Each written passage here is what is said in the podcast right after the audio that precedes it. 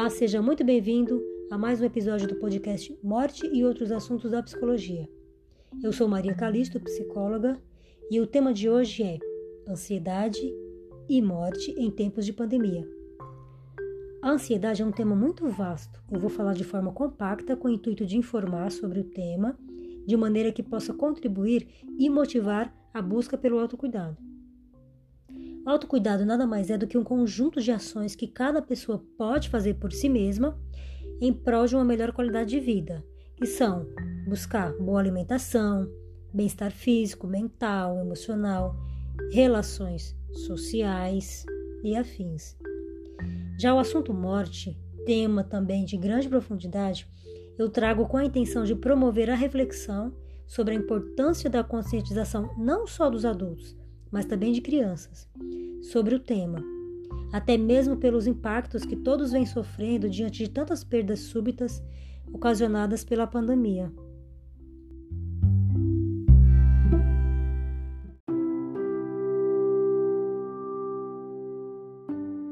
Em tempos de pandemia, a ansiedade vem se tornando protagonista na vida de muitas pessoas.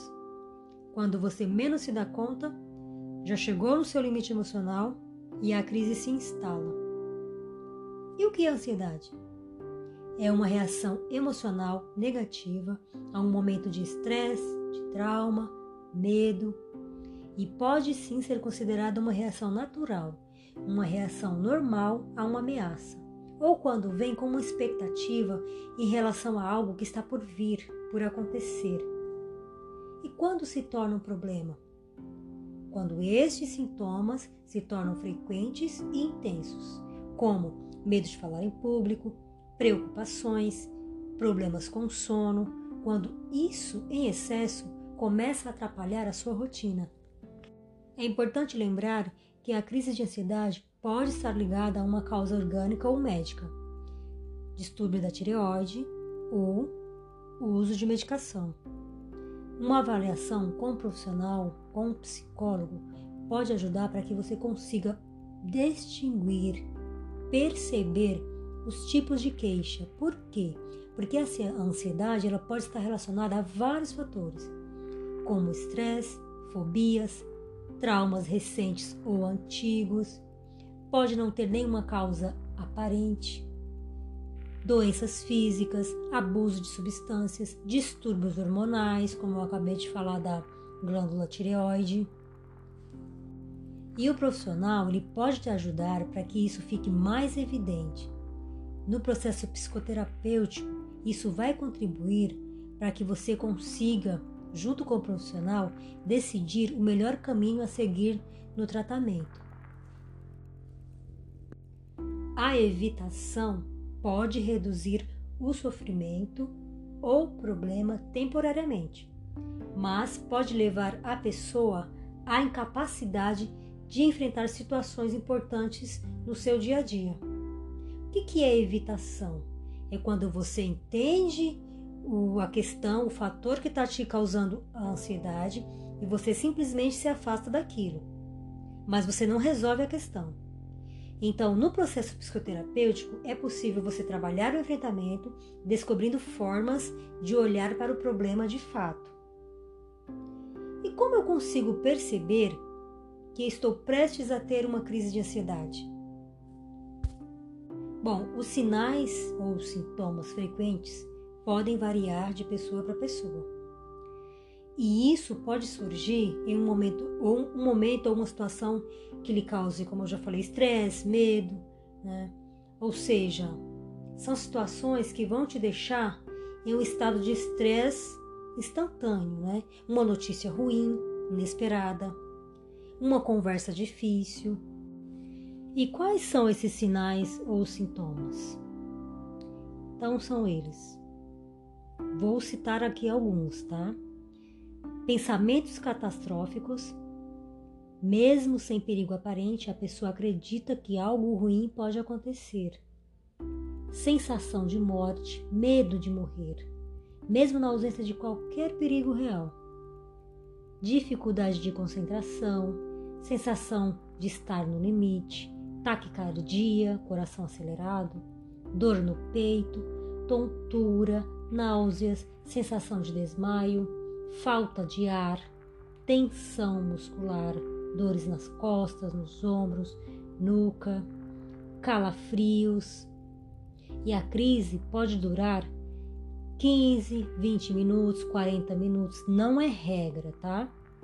Não, isso não é regra, mas o tempo de duração da crise pode ser 15 minutos, pode ser 20, pode ser 40, pode ser mais, pode ser menos. Não é regra. Alguns sintomas podem durar dias, ou seja, a sensação de mal-estar pode permanecer após o período de crise. Mas tudo isso depende do quadro de ansiedade que a pessoa está enfrentando.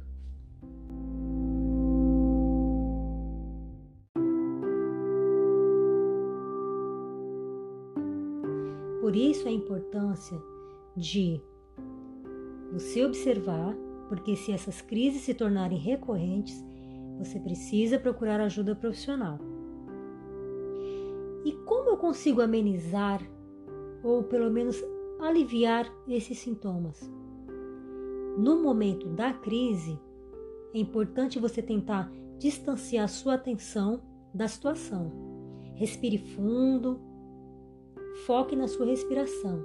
Inspire e expire lentamente. Distraia sua mente. Conte até 10. 1, 2. Visualize os números. 3. Cante uma música.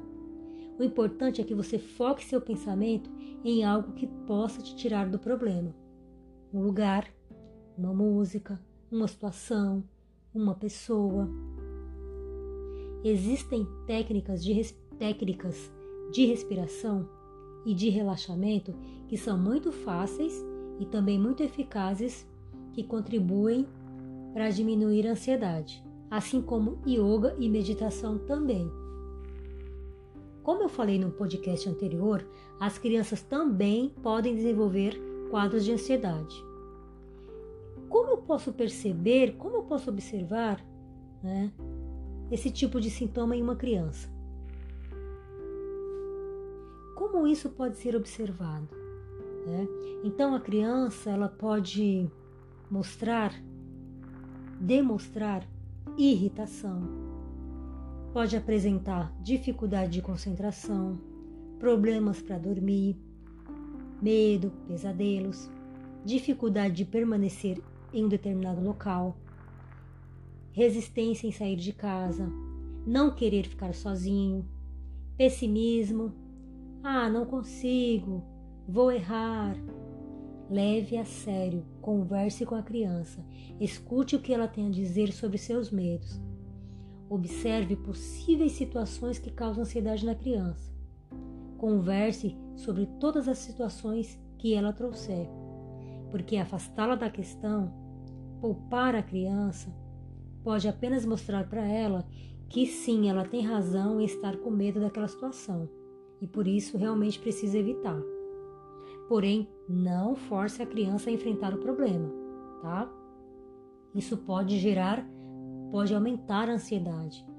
O importante é que você converse com a criança, né? que você mostre para ela com clareza que você está entendendo, que você está compreendendo o que ela está passando, né? para que ela possa, junto com você, observar possíveis formas de enfrentar a situação compreenda, mostre para ela, explique para ela que é válido o sentimento dela, mas que sim, que ela pode melhorar, né? que isso pode passar.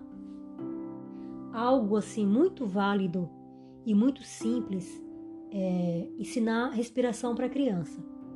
Existe uma técnica muito bonita, muito simples, mas muito eficaz, né? que é a, a técnica da florzinha e da vela onde você vai pedir para a criança cheirar a florzinha e apagar a vela. Né? De uma forma muito simples, você pede para a criança imaginar uma flor, né? de preferência de olhos fechados. Você pode fazer junto com a criança para incentivar. E ela fecha os olhos, imagina uma linda flor, cheira a flor profundamente e em seguida tenta apagar a velinha. Né? E aí você vai, segue nesse processo com a criança, uma, duas, três vezes. O importante é que você comece a fazer com que a criança busque né, esse autocuidado também. Né? Então, uma técnica de respiração muito simples, mas que é muito eficaz, vale a pena sim fazer com as crianças. Até mesmo porque, como eu já falei, as crianças podem sim passar por momentos de muito estresse, por grandes impactos e diante de perdas desenvolver quadros de ansiedade se não forem olhadas as necessidades do cuidado é, em relação à situação vivida por ela, tá?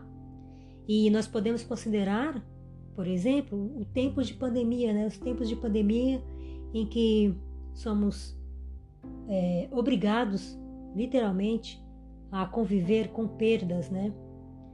E somos afetados pela morte o tempo todo. Né? A pandemia foi assim: mortes e mais mortes, né? se foram amigos, se foram vizinhos, colegas de trabalho, tios, avós, mães, irmãos. Nós ficamos apenas com o impacto do vazio existencial deixado por aqueles que se foram. Não teve um último papo, não teve um último café, não teve uma última discussão, não teve uma última despedida. Na pandemia tem sido assim. Ou sempre foi assim? Nós temos dificuldade de lidar com a morte, mesmo sabendo que é algo real.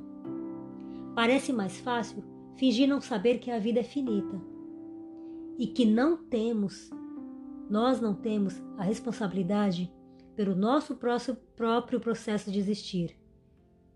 Que na verdade nós temos, né? Nós somos responsáveis pelo nosso processo de existir. E a morte é real. A morte, quando compreendida, pode nos possibilitar viver a vida na sua plenitude. E talvez nós consigamos dar a devida importância ao nosso bem-estar e dos demais.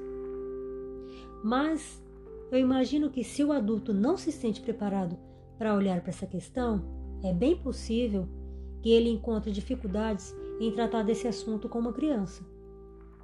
E nós, por muitas vezes, subestimamos a capacidade de entendimento que as crianças têm. Ah, mas as crianças não pensam sobre isso. Ah, não tem nada para falar sobre isso.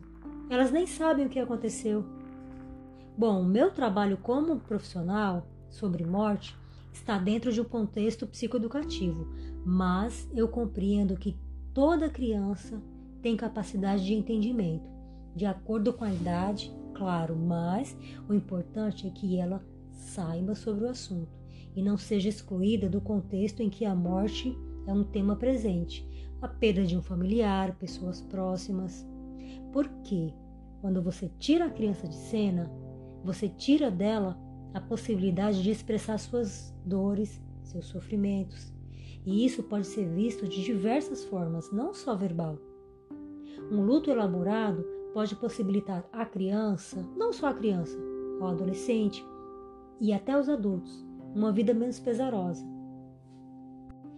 Conscientizar-se sobre a morte como um fim real e, e sobre a vida como uma dádiva a ser experienciada talvez seja possibilitar às pessoas né, que se, se, se posicionem de, diante da vida de uma forma mais disposta a enfrentar os seus problemas, suas questões existenciais, sem necessidade de colocar a morte como anteparo, como refúgio. E talvez procurem viver bem como uma opção, ou talvez como a melhor opção em conviver viver bem consigo mesmo e com as pessoas do seu entorno.